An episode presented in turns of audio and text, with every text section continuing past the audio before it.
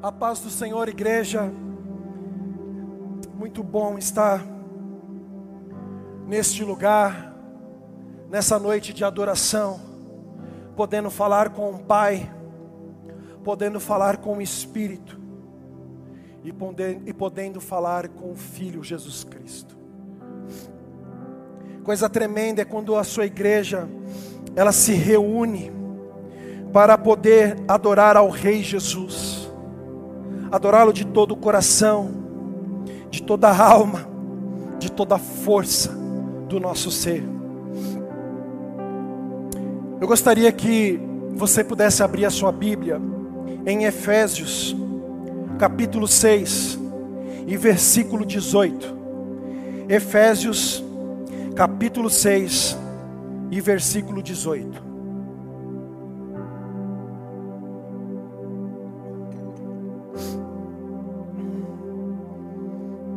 Tema da mensagem de hoje, orando em todo tempo no Espírito. Orando em todo, em todo tempo no Espírito. Assim diz a palavra do Senhor, Efésios 6,18. Paulo exorta a igreja a orar em todo o tempo no Espírito, com toda oração e súplica o apóstolo Paulo, nesse texto, está convocando a igreja de Éfeso para orar em todo tempo no Espírito, e eu quero ficar só com essa parte do versículo. Amados irmãos, eu cresci numa casa de oração. Eu sempre vi os meus pais buscando a presença de Deus, buscando a face dEle, buscando a Sua presença. E a nossa casa era uma espécie de, de ponto de oração. Antigamente tinha muito é, desse termo, né? O ponto de oração na casa da irmã Fulana, na casa da irmã Maria. E no meu exemplo e naquilo que eu estou falando, é na casa da Maria da Penha, que é a minha mãe. Então ali nós buscávamos a face de Deus e buscávamos a Sua presença. E muitas pessoas vinham buscar oração naquela casa.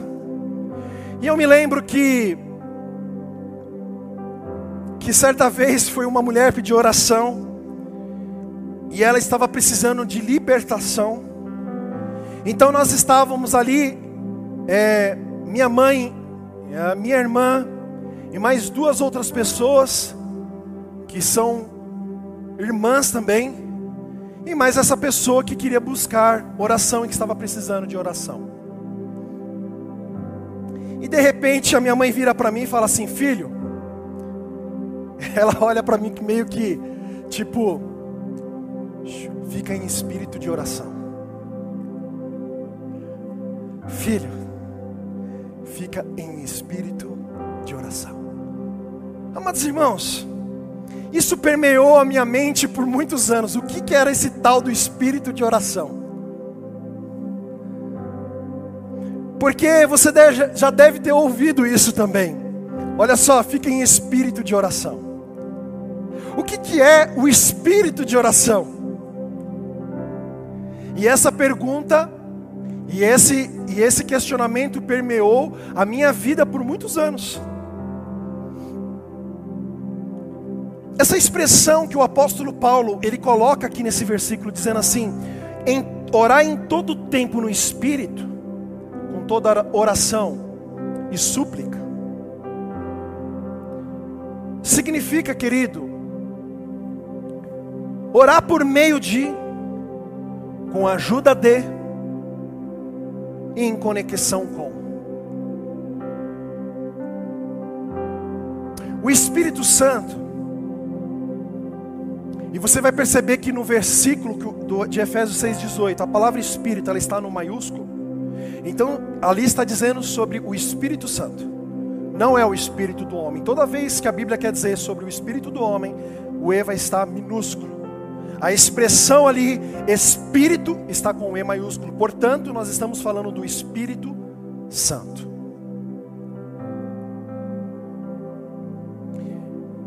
O Espírito Santo é quem guia o cristão por toda a verdade. Você vai ver isso lá em João 16, 13.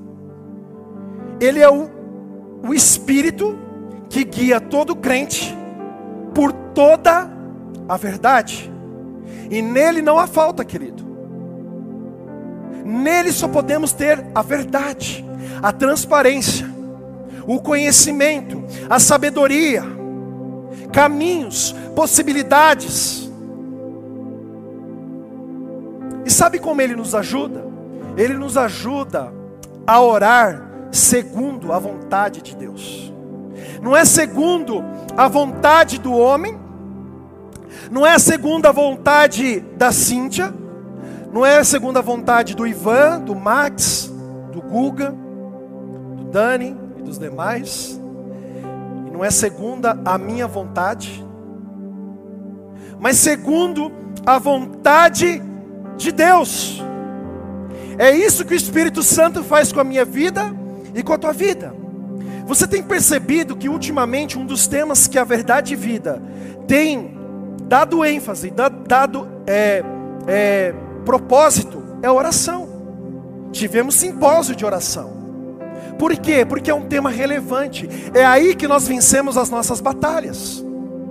Essa mensagem hoje que eu prego, ela nasceu de uma live que nós fizemos com o pastor Júlio, ali na igreja Verdade e Vida de São Bernardo do Campo.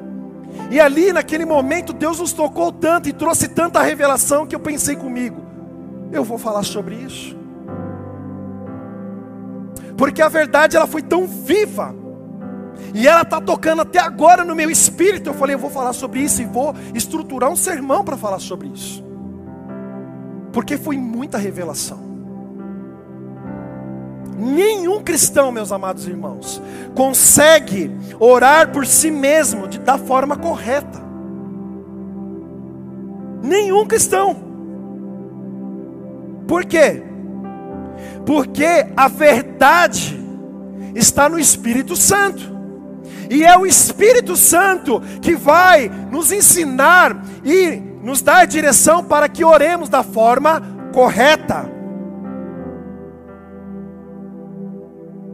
E na medida, amados irmãos, que nós vamos entrando nesse ambiente de oração, essa verdade, essa vontade do Espírito Santo, ela se torna uma realidade na minha vida e na tua vida. Quando nós entramos no ambiente de oração, quando nós entramos no lugar secreto, no ambiente da sua glória, da sua presença, então ali nós começamos a orar com a mente humana, e isso não está errado. A mente humana ela tem um poder também. Mas à medida que nós, nós vamos avançando em oração naquele ambiente de glória, no ambiente da Sua presença, e conforme nós vamos orando, nós percebemos uma transição. Que transição é essa? É porque agora nós entramos no lugar da revelação do Espírito Santo, aonde Ele está nos concedendo e mostrando o coração do Pai. Então, nesse momento, não sou eu mais que estou orando com a mente humana, mas a minha mente está sendo dominada pelo Santo Espírito de Deus, e agora eu estou orando as verdades da palavra e estou orando de acordo com a vontade dEle. Mas para que isso aconteça, eu preciso praticar. Para que isso aconteça, eu preciso estar no lugar de oração, porque se eu não orar, eu não vou experimentar. Portanto, eu vou ficar vivendo de experiência de outras pessoas que estão exercendo a prática da oração. Quando nós olhamos para uma pessoa, nós podemos identificar o tanto de água que aquela pessoa carrega. Mas o tanto de água que aquela pessoa carrega é o tanto que ela busca em Deus também. Porque a liberação, queridos, ela vem de acordo com a nossa busca. E de acordo com essa oração que o Espírito Santo coloca no nosso espírito, coloca na nossa mente, e nós abrimos a nossa boca e dizemos aquilo que está no coração do Pai. Da mesma forma, só para vocês entenderem, os pecadores que nunca se arrependerão por si próprios, um pecador ele nunca vai se arrepender por si próprio. Quem convence o pecador? O Espírito Santo. Então, se não for pelo Espírito Santo, o homem não será convencido do seu pecado, porque ele convence. Da mesma forma, é a vida de oração. Porque quem convence o pecador dos seus pecados é o Espírito Santo. Então, quem vai trazer essa oração no nosso espírito é Ele, o Espírito Santo. O Espírito Santo é o nosso ajudador. Da mesma maneira que Ele nos ajuda com as nossas fraquezas, Romanos 8, 26 vai dizer isso. E ali diz: porque não sabemos orar como convém, mas o Espírito Santo intercede por nós com gemidos inexprimíveis. Orar na esfera do Espírito Santo é orar na região aonde o Espírito Santo se move e dirige. É orar na região aonde o Espírito Santo governa. Não somos nós que governamos nesse ambiente. Um homem na terra não pode governar nesse ambiente, mas quem governa é o Espírito Santo. Portanto, agora, se eu estou nesse lugar, na esfera do Espírito Santo, então estou andando sob o governo do Espírito Santo. Agora eu posso dizer, estou sendo governado pelo Espírito Santo. E é essa e é esse tipo de oração que vai produzir resultados. É esse tipo de oração que vai produzir frutos. Porque a oração eficaz só ele pode dar. E isso requer sensibilidade à sua voz. Porque nós precisamos orar segundo as palavras que ele revela. Orar na esfera do Espírito Santo, amado irmão, é uma oração profética. Vocês sabem muito bem que o Nabi, ele é um boca de Deus. Então, no momento da oração, nós precisamos ser um boca de Deus. Só que eu vou ser boca de Deus se eu estiver sendo governado pelo Espírito Santo. Se a minha mente, o meu ser, for dele. Então agora eu vou poder revelar o coração de Deus para os homens. Eu vou poder entender a vontade de Deus para o meu chamado, para a minha vida, para os meus familiares,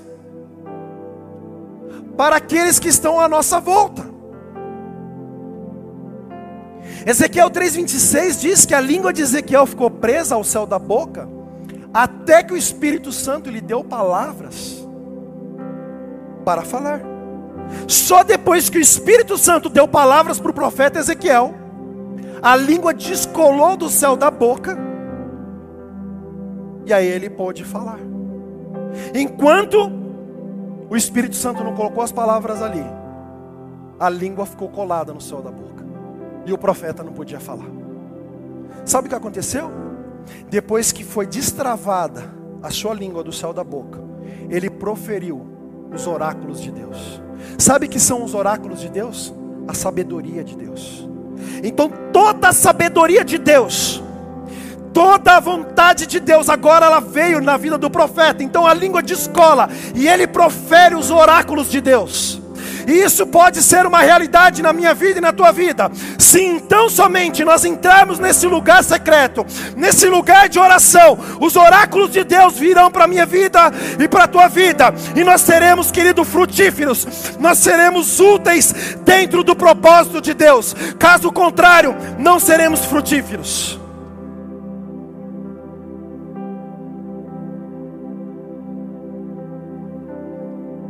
Orar em todo tempo no Espírito.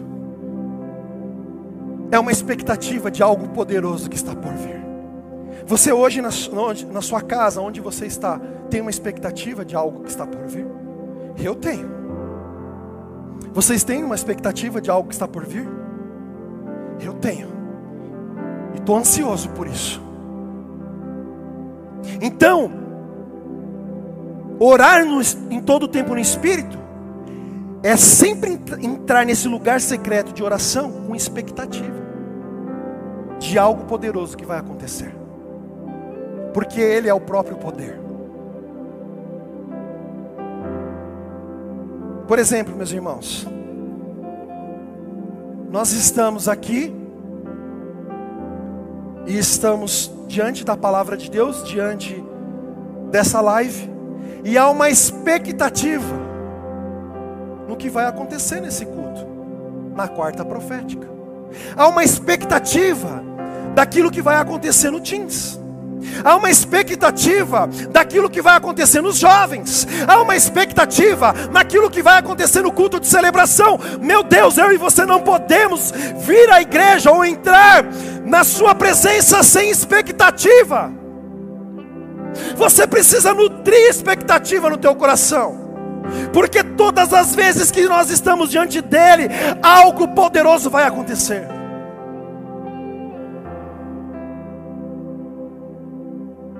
Oração na Bíblia é uma expectativa por algo precioso, por algo precioso que está vindo dos céus para a terra.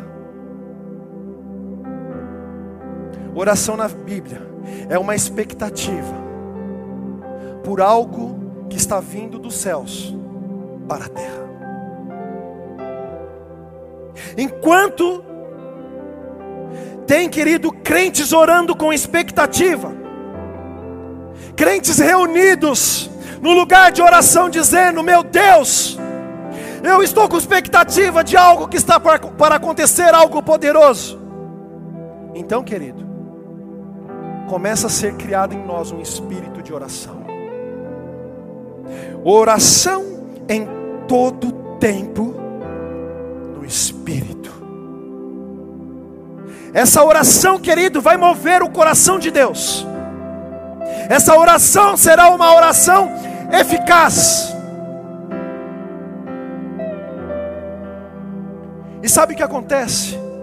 Todas as vezes que a igreja se reúne para orar, algo poderoso e grande da parte de Deus virá de encontro com esse grupo. Você tem expectativa? Você tem nutrido essa expectativa em Deus? Você não deve nutrir essa expectativa num cantor, num ministro de louvor, num pastor. Você tem que nutrir essa expectativa nele. Porque só Ele é digno de toda a honra, de toda a glória e de todo o poder.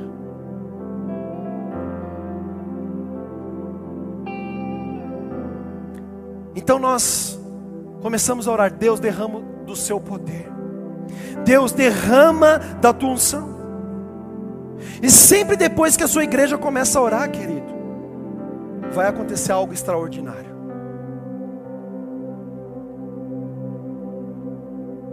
Por que, que o povo hebreu demorou tanto tempo para sair daquele Egito? Você já se fez essa pergunta? Porque, querido, provavelmente eles não estavam orando. Porque a partir do momento que eles oraram, eles começaram a clamar ao Deus vivo, o Deus de Israel, o Deus Todo-Poderoso, Deus enviou um libertador. E esse libertador tem nome: Moisés. Moisés veio para libertar o povo, mas depois que o povo começou a gritar, começou a buscar a presença de Deus. Então a resposta dos céus veio para a terra, porque havia uma expectativa por um libertador. Porque quando o povo orou, Deus ouviu o gemido do seu povo. Porque quando o povo orou, Deus viu a aflição do seu povo. Porque quando o povo orou, Deus ouviu o clamor do seu povo. Ele ouviu o gemido e ouviu o clamor. Porque quando o povo orou, Deus conheceu as dores do seu povo.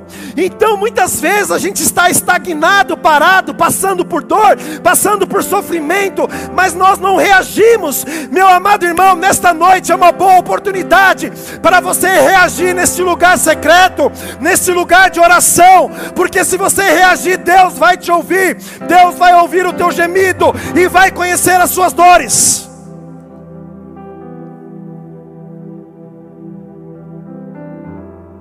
E sabe o que aconteceu depois disso? Deus desceu para livrar esse povo da mão do opressor. Havia um sistema oprimindo o povo. Quando eles começaram a orar, Deus desceu para, para livrar esse povo para livrar esse povo da mão do opressor. Isso me leva a entender, querido, que até esse momento o povo hebreu não estava orando. Quando eles se posicionaram em oração, Deus foi lá, eu conheço as suas dores, eu ouvi o seu gemido, eu ouvi o seu clamor, eu ouvi a sua súplica. Amém ou não? O que é o espírito de oração? O espírito de oração é uma graça derramada pelo Espírito Santo na sua igreja. E toda vez que essa graça é derramada, sabe o que vai acontecer? Essa igreja ela vai clamar por avivamento.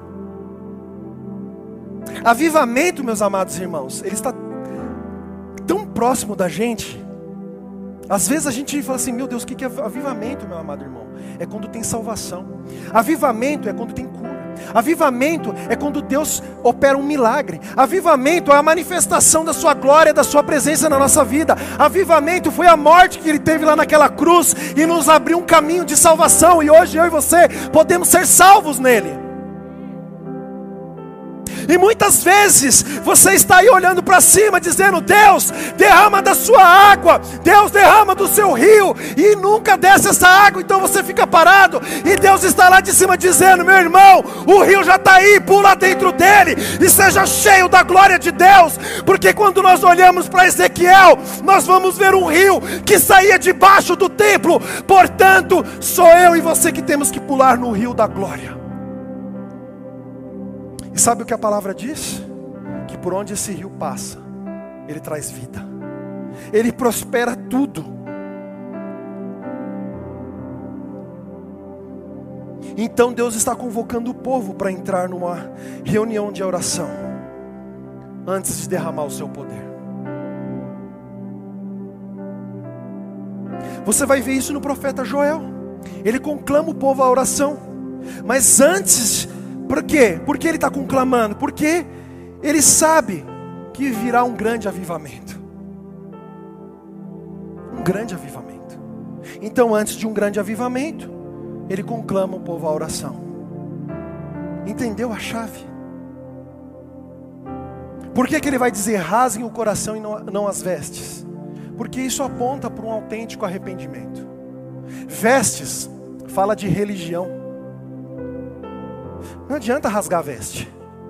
Não adianta ter palavras bonitas. Querido, lá diante dele, não sou eu que falo, é ele. Não é você que fala. Não adianta você querer ir diante de Deus com palavras bonitas. Ali, querido, você não tem palavra nenhuma, você não é filósofo, você não é teólogo, você não é nada, você só é um filho que está diante de Deus, do Criador. Então ali é Ele que fala com você. Então, o profeta Joel está conclamando. Então ele diz assim: ó, não adianta rasgar suas vestes, porque isso é religião. Tem que rasgar o coração diante de Deus. Então, todas as vezes que você entrar diante de Deus, rasgue o seu coração. Sabe, Deus derrama água sobre os sedentos. Porque Deus, querido, Ele conclama o seu povo para orar, para ver o seu nível de fome. Todas as vezes que Deus está conclamando o seu povo a orar, porque Ele quer ver o nível de fome desse povo. Então por isso que Deus derrama água sobre os sedentos. Só que se eu e você não tivermos sede, se eu e você não formos ávidos por Sua presença, então o que Ele vai derramar sobre a nossa vida? Nós precisamos ter fome de Deus, precisamos ter fome da Sua palavra, precisamos entrar diante de Deus como famintos. Você já percebeu como as crianças pequenas, que ainda não falam, se comunicam? Elas se comunicam pelo choro.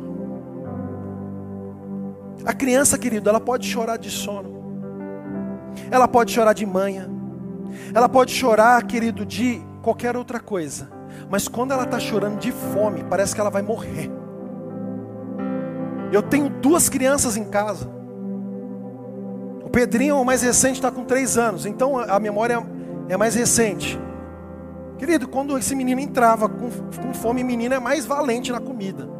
Camila era mais de boa. Mas quando o Pedrinho tá com, quando estava com fome, naquela idade ali que ele não sabia falar ainda, meu Deus, eu pensei que ele ia morrer.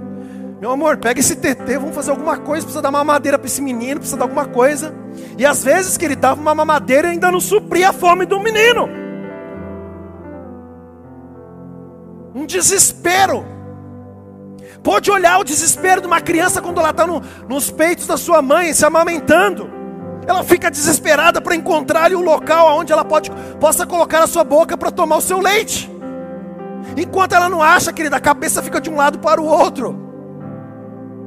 Desesperada por com fome.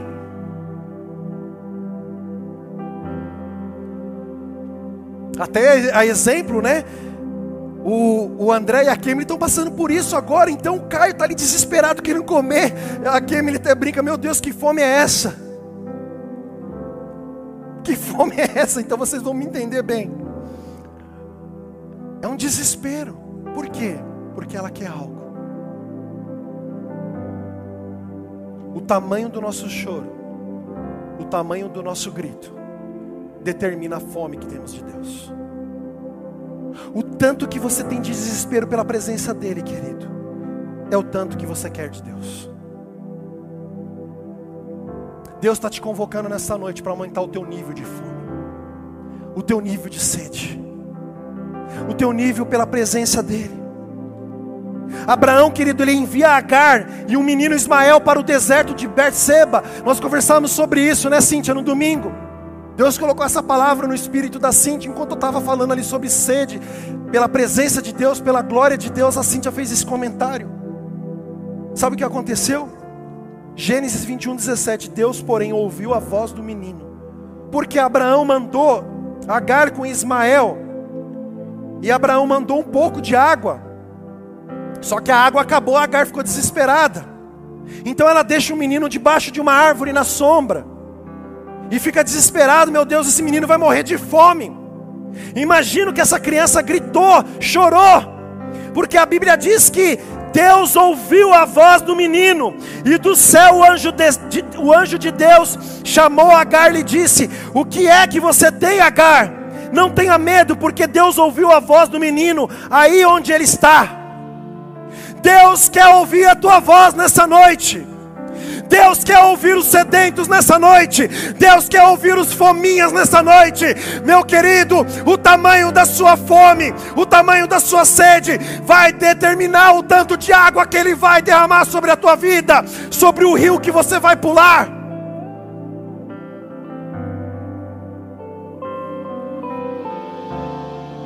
É por isso que Deus derrama no crente um espírito de oração.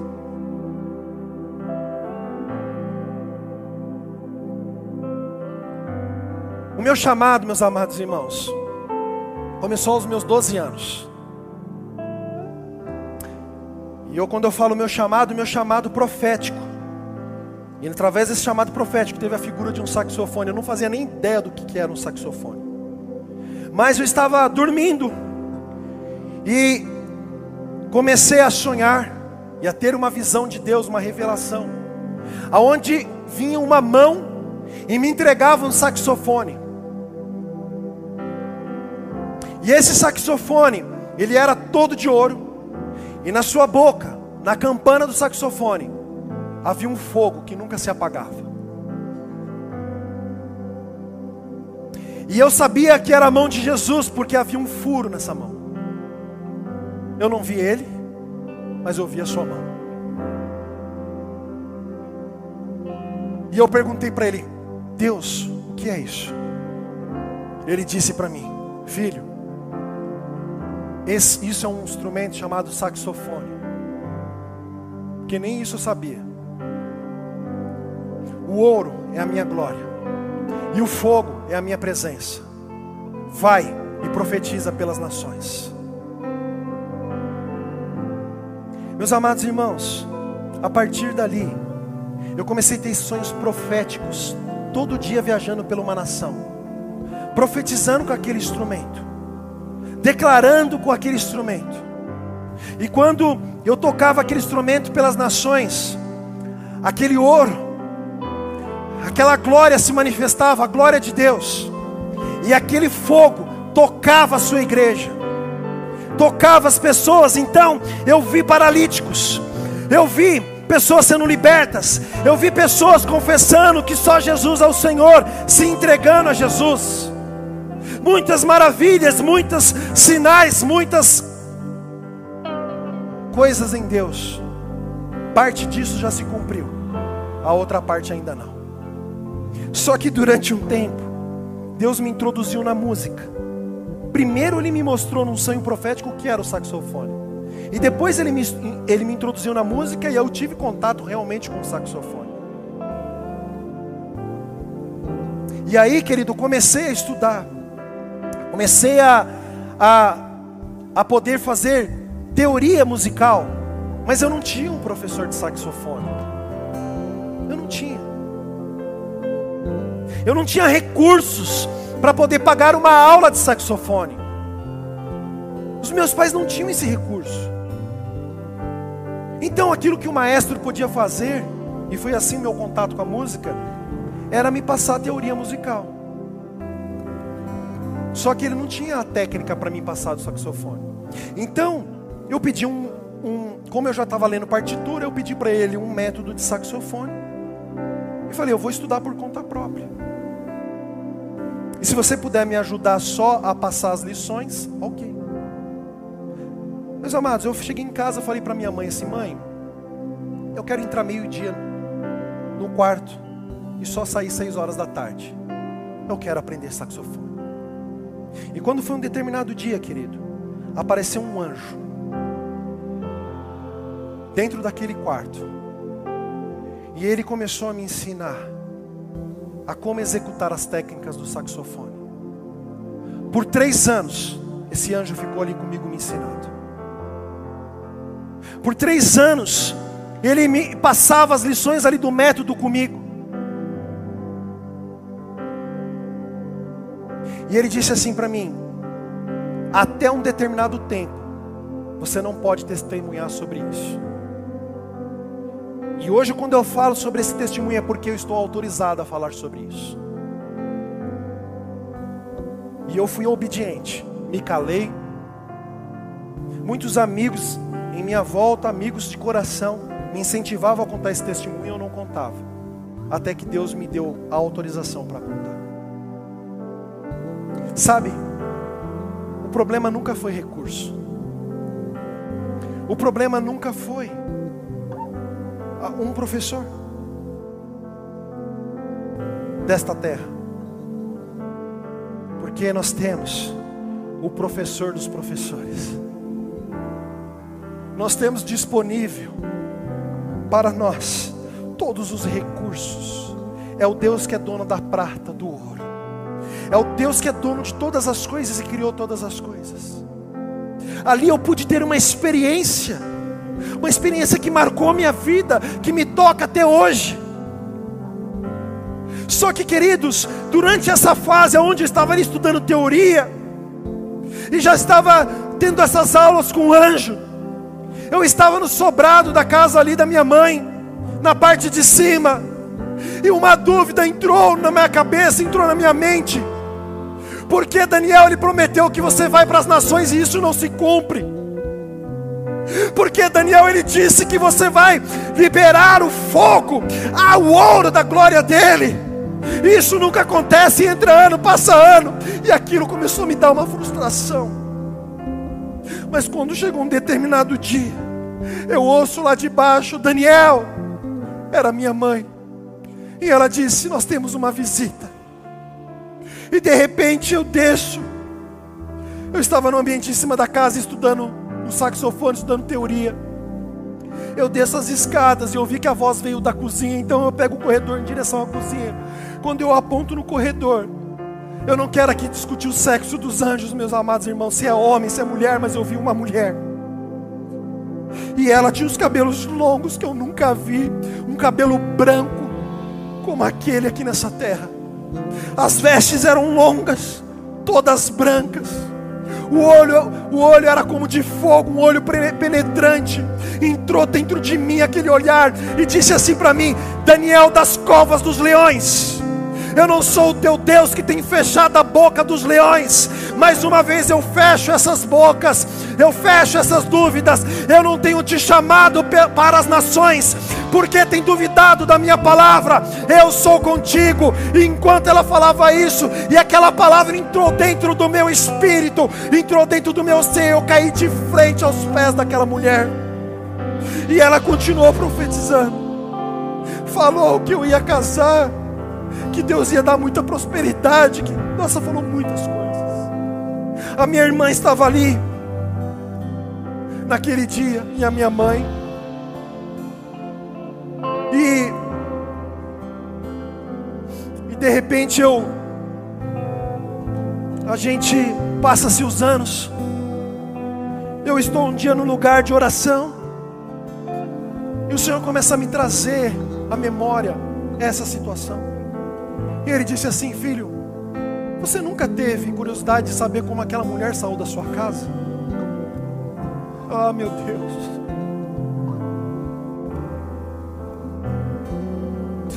Eu lembro como se fosse hoje Deus fazendo essa pergunta para mim. Eu já estava casado. Eu já estava com a mulher do, do propósito que Deus disse que estaria comigo.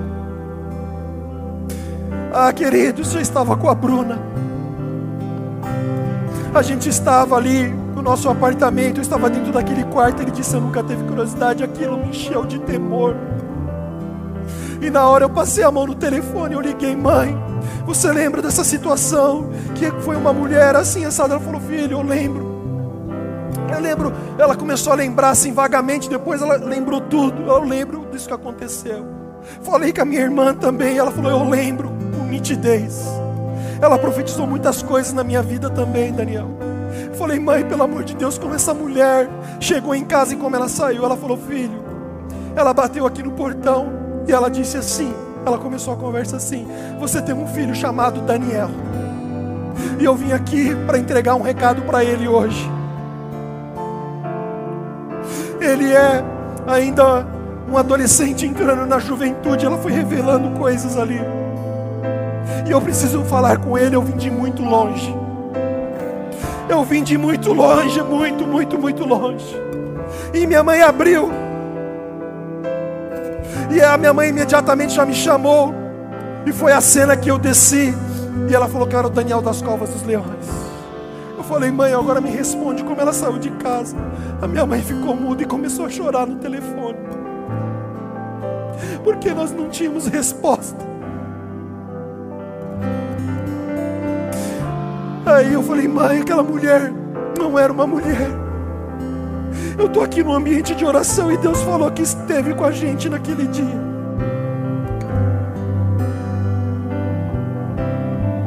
Queridos, é tão impactante que eu não consigo não deixar de chorar. Falei, mãe, o que, que ela disse para você? Ela falou, não, depois que ela entregou todos os recados, eu perguntei se ela queria comer alguma coisa. Eu tratei ela como uma irmã, porque eu não sei nem o nome dela até hoje. Ela falou: só quero um copo de água. E depois disso eu não lembro de mais nada. Então o Senhor disse: Eu estive com vocês. Oh. Ah, queridos, Ele responde orações. Ele responde a oração da sua igreja. Sabe o que nos sustenta? É essa palavra, são as promessas, é aquilo que vai nutrindo o nosso ser, que vai dando direção para a nossa vida, vai dando caminho para a nossa vida. E eu e minha mãe naquele telefone fomos cheios da glória de Deus e passamos algum tempo ali chorando no telefone, mudos dizendo que Deus é bom, Deus é maravilhoso. E sabe o que aconteceu, querido? Depois daquele dia, afirmou algo dentro de mim, para não ter dúvida do chamado, para não ter dúvida daquilo que Deus, Ele fala ao meu respeito, Ele fala ao nosso respeito. Então, ali cessou a dúvida, ali cessou esse lugar de dúvidas. E hoje nós estamos aqui, felizes, honrados, glorificando o nome de Jesus, porque só Ele é digno de toda honra, de toda glória. Por favor, nesta noite, faça uma oração simples ao Senhor Jesus. Diz a Ele assim: Jesus, ensina-me a orar. É uma oração tão curta, mas ela faz tão sentido para as nossas vidas.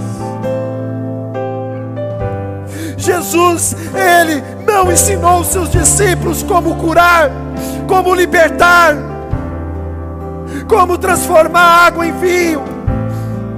Não, mas Ele disse: Eu vou ensinar vocês como orar ao Pai, Pai nosso que estás no céu, santificado seja o teu nome, venha a nós o teu reino e seja feita a tua vontade, assim na terra como no céu. O pão nosso de cada dia, dai-nos hoje. Perdoa as nossas dívidas, assim como nós perdoamos os nossos devedores. Não nos deixe cair em tentação, mas livra-nos do mal, porque teu é o reino, o poder e a glória para todos sempre. Amém. E Jesus ensinou seus discípulos como orar. Oração é estar em contato diário com Deus Criador. As nossas orações, elas precisam expressar lágrimas todos os dias. Porque a palavra diz que aqueles que semeiam com lágrimas, com cantos de alegria colherão.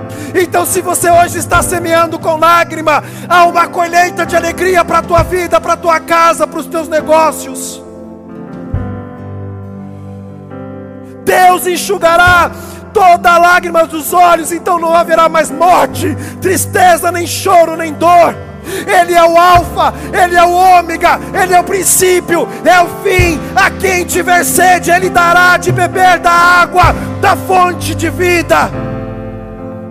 O vencedor herdará tudo isso, e Ele será o nosso Deus, e nós seremos os seus filhos. Por favor, nessa noite, eu te convoco a ser um sedento pela Sua glória, pela Sua presença. Por favor, expresse aonde você está aí. O teu desejo de estar com Ele, o teu desejo pelas águas do Espírito Santo.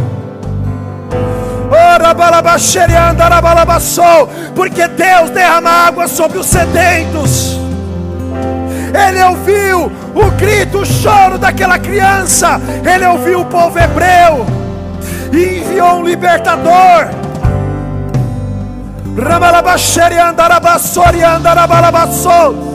Esse é o ambiente da sua glória, da sua presença.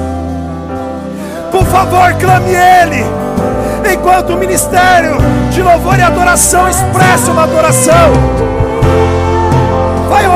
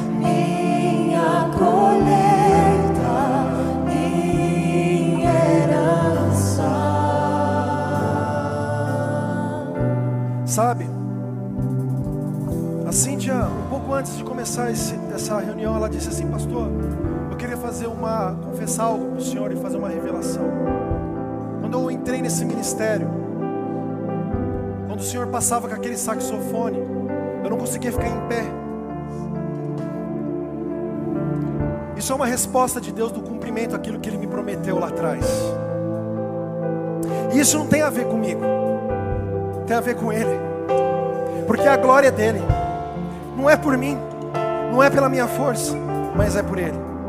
E você disse hoje, eu consigo já ficar em pé. Eu não sei por que isso acontece, eu quero dizer por que isso acontece. Porque o Senhor me disse assim que você é Débora. Débora foi uma profetisa, uma juíza. E assim como Débora, ela convocou o povo para uma grande guerra. Mas ela convocou esse povo e ela profetizou antes dessa guerra. Então Deus está dizendo assim: quando você estava abrindo esse culto, eu vi você como Débora, você abrindo a sua boca e convocando o povo à guerra. Você entrou em lugares espirituais, a, a água subiu, existe mais água, Cíntia. Deus está te levando a níveis profundos, a um rio de glória, de poder, porque tão, tem sido grande a sua busca, tem sido grande o seu desejo, essa chave virou na sua vida. Tu és Débora na minha mão, assim diz o Senhor. E eu vou te usar para convocar o meu povo para grandes guerras através da adoração e do louvor. Não temas, porque eu sou contigo. Eu te usarei, eu coloquei, colocarei as minhas palavras na sua boca. Seja somente o meu canal e transmita aquilo que eu quero transmitir. Não temas, não tenha receio, não se intimide, não se intimide, porque muitas vezes você olha, eu sou pequena, mas eu digo, eu sou grande na tua vida, eu sou o teu Deus, eu sou o teu Senhor, eu sou o teu Salvador, eu sou o teu libertador, e eu te conduzo e conduzo os teus caminhos. Então somente abra a tua boca e deixa a água fluir. Espírito Santo, nós queremos, Pai amado, estar neste lugar todos os dias da nossa vida. Que o Senhor possa, Pai, continuar nos abençoando. Nós te damos toda a glória, toda a honra e todo o poder. Em nome de Jesus. Amém.